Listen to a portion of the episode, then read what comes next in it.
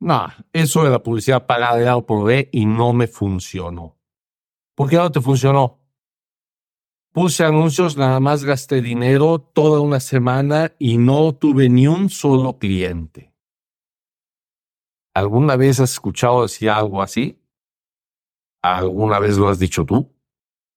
Tenemos que entender que la publicidad es así. Imagínate que tu coche se descompone y necesitas empujarlo 20 metros. Cuando tú quieres empezar a empujar, te cuesta mucho trabajo, ¿verdad? Te cuesta mucho trabajo y el coche no se mueve un milímetro. Y te volteas tratas de empujar al revés y ¡ah! te agarras del marco ¡ah! de la puerta por la ventana. Pero después de hacer mucho esfuerzo, de repente el auto empieza a moverse un poquito. Y un poquito más, y un poquito más, y un poquito más, y un poquito más, y más fácil, y más fácil, y más fácil, y más fácil, y más fácil. Y de repente ya no tienes que impulsarlo. Ya parece que solito fuera a andar. Si alguna vez has tenido un auto estándar y te, has quedado sin batería, seguramente has vivido eso. En que te cuesta muchísimo trabajo empezar a empujar, pero cuando ya, cuando ya llevas vuelo, puedes subirte al coche, clutch, pum, pum, prende el motor. Sí es la publicidad. La publicidad no empieza a funcionar en el momento en el que empezamos a hacer el esfuerzo.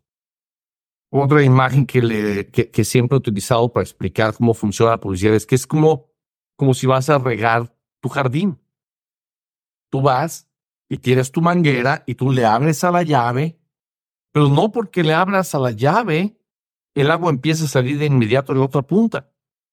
Tú le abres a la llave y hay que esperar en lo que el agua ha vuelto en toda tu manguera hasta que finalmente empieza a salir por el otro lado.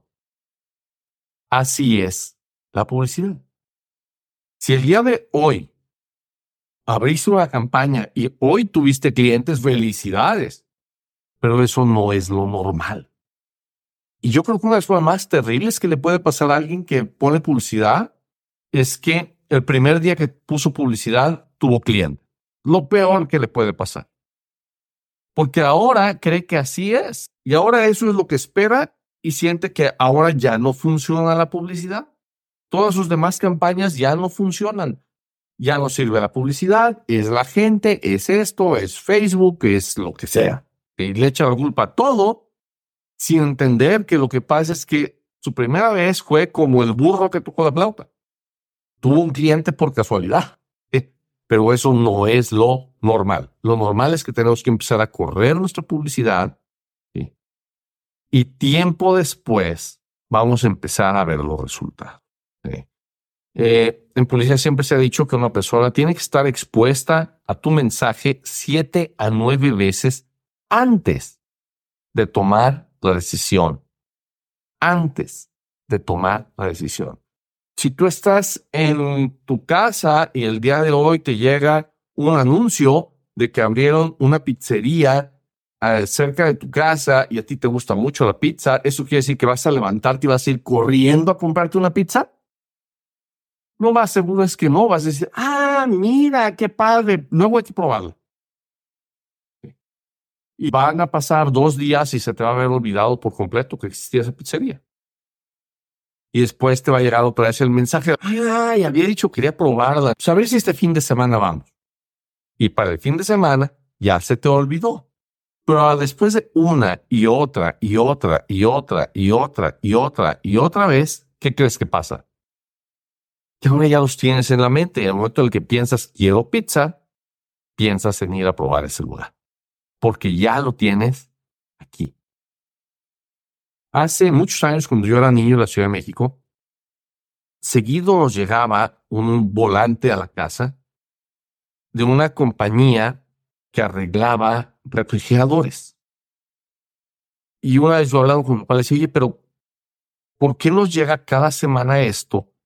Y si a la gente no se le descompone su refrigerador cada semana. Y le decían, lo importante no es si se le descompone a la gente cada semana o no.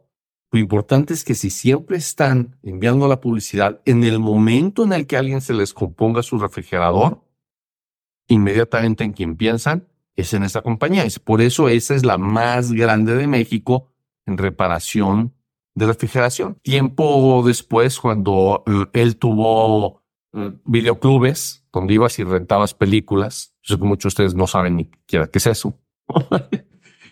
Se le ocurrió hacer publicidad pequeñita, pero tenía impresa por la parte de atrás un calendario del año que venía. Esto lo hacía en la época ya, eh, en la época de las festividades de fin de año, noviembre, diciembre, etcétera empezaba a repartir mucha publicidad que traía un calendario, chica y grande. La chica era para que cupiera la cartera y la grande para que la pudieran pegar en su refrigerador.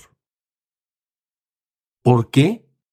Porque si toda la persona le da un volante, y ya hace años que no, que, ya no se usa tanto, ¿verdad? pero si tú le das un volante simplemente con publicidad, la persona lo primero que va a hacer es que va a agarrar la publicidad, va a agarrar el bote de la basura y adiós tu publicidad.